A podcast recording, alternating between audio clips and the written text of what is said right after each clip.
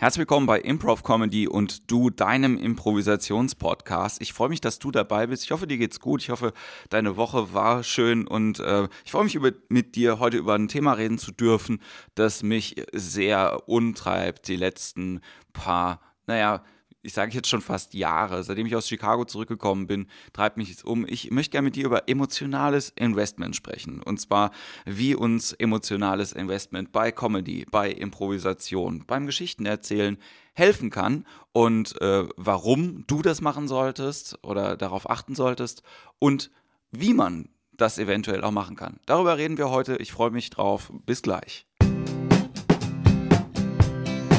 Improv Comedy.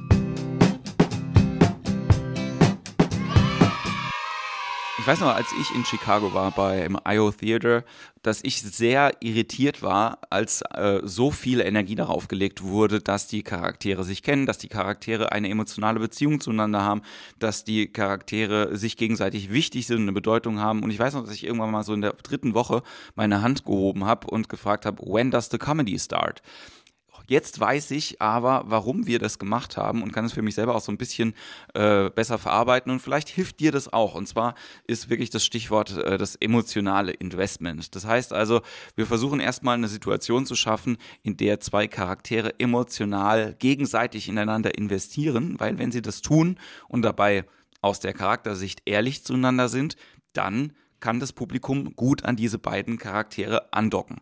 Das hat wiederum den schönen Effekt, dass wenn wir emotional als Zuschauer an jemanden auf der Bühne angedockt haben, dass uns alles, was dieser Charakter macht, auf einmal viel wichtiger ist. Es hat auf einmal für uns persönlich auch eine Relevanz und eine Bedeutung und dementsprechend kommen wir halt auch leichter in die Emotionen des Charakters. Das heißt, wenn irgendwas Lustiges passiert, ist es für uns selber auch viel lustiger und wenn was Trauriges passiert, ist es für uns selber auch viel trauriger. Im Prinzip die einfachste Form von Theater, aber auch die schwerste, weil man es äh, gut machen muss, damit das so funktioniert. Und ähm, ich bleibe mal noch ein bisschen, warum wir das machen sollten. Wenn wir eine Langform spielen, dann heißt das ja nicht unbedingt, dass wir quasi eine Geschichte ähm, erzählen, die einen Anfang, Mitte und ein Ende hat, sondern es kann ja sein, dass wir in einer non-narrativen Struktur sind. Das heißt also, wir sehen nur verschiedene Momente aus dem Leben von Personen. Und dann ist es umso wichtiger, dass wir irgendeinen Anker haben, an dem wir uns festhalten können. Und das ist eben die emotionale Beziehung zum Charakter. Als Zuschauer brauchen wir das, wir brauchen das aber auch als Mitspieler. Und das ist nicht nur bei äh, Improvisationstheater so, sondern auch bei Comedy. Bei Stand-up-Comedy generell, bei Sketch-Comedy ist es ein bisschen schwierig, aber es funktioniert da eigentlich auch ganz gut. Immer dann, wenn wir emotional in einen Charakter investiert haben, dann hängen wir auch an dem Charakter. Das äh, gibt das gute Beispiel von Game of Thrones, ja, ähm, was auch deswegen so gut funktioniert, weil vor allen Dingen immer zwei Personen, manchmal ein bisschen mehr, aber es sind immer vor allen Dingen zwei Personen-Dialoge, wo etwas gesagt wird und wir wissen, das bedeutet für den anderen Charakter emotional etwas meistens was Schwieriges, ähm, oft aber auch was Positives, ne? Ähm, es, ob das jetzt eine Liebeserklärung ist, ob das jetzt irgendwie eine Hasserklärung ist. Der andere Charakter weiß dann besser, woran er ist. Wir wissen das auch. Und wenn das oft gemacht wird, dann hängen wir irgendwann an den Charakteren. Ja, wir adoptieren die quasi. Und wenn wir das gemacht haben, dann sind wir natürlich umso trauriger, wenn diese Charaktere dann irgendwann mal sterben. Das ist bei Game of Thrones so. Wir sind aber bei der Comedy umso glücklicher und finden es umso lustiger, wenn diesen Charakteren dann irgendwann etwas Schönes passiert. Wenn ich mit dir jetzt über emotionales Investment spreche, dann meine ich nicht äh, die Emotionen, die wir eventuell bei einer Emo 8 benutzen, sondern ich meine echte Emotionen. Das heißt also, man muss auch sich ein bisschen darauf konzentrieren beim Spielen, dass es eben na, Reaktionen sind, die du auch in deinem Privatleben wahrscheinlich an dieser Stelle des Charakters so antworten würdest. Das heißt also, wir suchen schon ein bisschen nach der Wahrheit in dem, was wir tun, weil erst wenn wir das geschafft haben und wahrhaftige Momente sind, dann wird es auch glaubhaft und dann wird es auch wirklich, wirklich lustig. Es ist eben einfach so, wenn wir zwei Polizisten zum Beispiel sehen, die im Auto sitzen und ähm, Donuts essen und sich über ihre Polizistenkarriere unterhalten und darüber, dass sie das schon seit zehn Jahren jetzt irgendwie zusammen machen auf Streife. Aber jetzt sehen wir heute mal, dass sie sich irgendwie darüber klar werden, dass sie ohne einander diesen Job gar nicht machen würden. Dann hängen wir natürlich emotional an diesen Polizisten und egal was sie auch tun, es wird für uns bedeutungsvoller, es wird lustiger,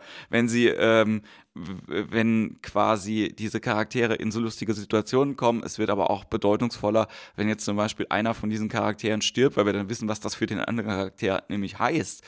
Es ist ähm, immer viel dichter dran an uns, wenn wir ehrlich sind. Und ich würde dich einfach auch dazu, naja, so ein bisschen anleiten wollen, ehrlicher zu sein in solchen Momenten, wenn du halt merkst, dass du ein Angebot bekommst in so einer Grundszene von deinem Partner, die dazu führt, das dazu führen könnte, dass du emotional wirst. Dann nimm es einfach an und werd emotional. Das kannst du, da musst du nicht schauspielern, da musst du einfach nur ehrlich sein.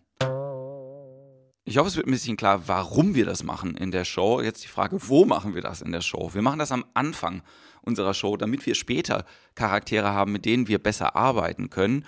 Und ähm, am Anfang der Show heißt nach dem Opening. Die genaue Struktur und was ein Opening ist, das werde ich euch nächste Woche versuchen, ein bisschen näher zu erklären. Das Wichtige ist, ihr könnt das aber auch mal einfach so in der Szene ausprobieren. Probier es doch einfach mal aus, wie weit du kommst, wenn du wirklich mal in einer Zwei-Personen-Szene ehrlich bist, also emotional ehrlich drauf reagierst.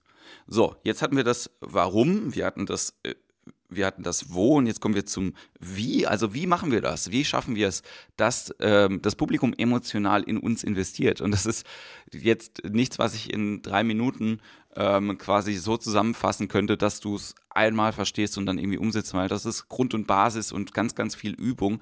Aber ich versuche mal so ein paar äh, Grundlagen dazu zu sagen. Und zwar ist es einfachste, wenn wir äh, verstehen, was eine Beziehung zwischen zwei Menschen denn bedeutet.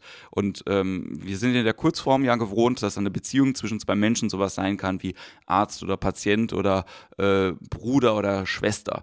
Und dann denken wir, wir haben eine Beziehung geschafft und unter der Prämisse der Beziehung kann man die Szenen dann spielen. Wenn ich aber von Beziehungsarbeit in der Langform spreche, meine ich, die können Arzt und Patient zum Beispiel sein, aber wenn, dann sollte es der Familienarzt sein, der den Patient schon seit zehn Jahren kennt. Oder wenn es sowas ist wie ein Falschparker und jemand, der die Strafzettel verteilt, dann kann es auch eine Beziehung sein, aber auch dann sollte sie emotional sein und vielleicht nicht unbedingt nur von dem Konflikt aufgeladen, sondern das sollten dann vielleicht zwei Leute sein, die sich auch ein bisschen darüber, naja, freuen, dass sie sich deswegen immer wieder treffen. Und äh, das sollte jetzt auch nicht zum ersten Mal passiert sein, sondern es sollte schon wirklich so sein, dass egal was die eine Person sagt, das bei der anderen was Emotionales auslösen kann und umgekehrt. Wenn das Ganze eine Einbahnstraße wird und nur eine Person die andere Person befeuert, dann wird es schwierig, später mit beiden Personen auch was äh, auch was zu machen. Wir können einen Held haben, ist überhaupt kein, kein Stress, aber es wird auch einfacher, wenn das ein Wechselspiel ist von den Emotionen und von den ehrlichen Momenten.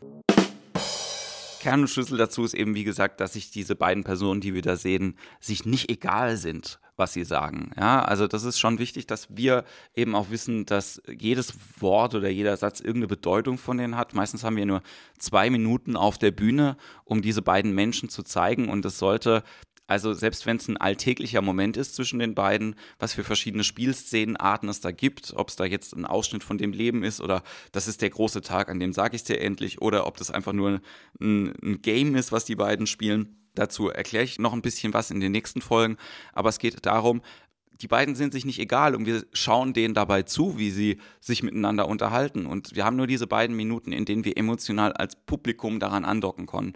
Und das solltest du vielleicht auch ein bisschen beherzigen. Das macht auch so ein bisschen den Unterschied aus in der Erzählstruktur, ob ich eben bei Game of Thrones bin und ähm, sich die Personen gegenseitig immer was sagen und das halt einen Effekt hat und dadurch kommt so langsam eine Welle ins Rollen oder ob wir bei Herr der Ringe sind und alles läuft über einen auktorialen Erzähler, der die ganze Szene beschreibt und wir haben eine Figur in der Mitte und wir folgen der Figur und es gibt immer nur Randfiguren. Also da, klar haben wir da auch emotionale Momente, aber da geht es eher wirklich um narrative Handlungselemente und äh, dieses emotionale Investment ist eben vor allen Dingen für non-narrative Erzählstrukturen geeignet. Wow, schönes Wort, non-narrative Erzählstrukturen. Aber wie man die genau aufbaut, darüber sprechen wir, wie gesagt, nächste Woche.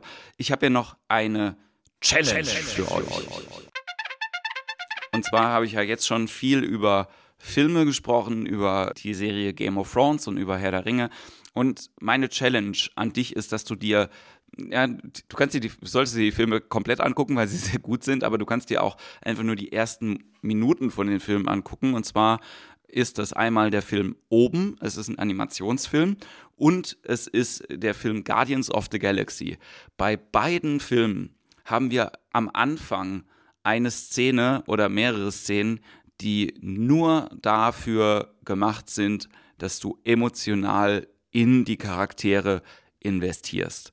Und wenn du diese Filme gesehen hast, verstehst du vielleicht auch ein bisschen besser, was ich meine, wenn ich das Thema emotionales Investment nehme. Und auch, warum wir die Momente, die danach im Film kommen, als lustiger empfinden oder auch als wichtiger empfinden für den jeweiligen Charakter. Ich wünsche dir beim Schauen der Filme ganz, ganz viel Spaß. Ich wünsche dir eine tolle Woche Abonniert den Podcast auf iTunes, sagt anderen Leuten Bescheid, ladet die einen zur Facebook-Seite von Improv Comedy. Ähm, ihr könnt euch auch für den Newsletter eintragen, da gibt es auch immer ab und zu mal ein paar Highlight-Momente. Ich freue mich sehr, dass du zuhörst und dann hören wir uns nächste Woche wieder bei Improv Comedy und du. Improv Comedy.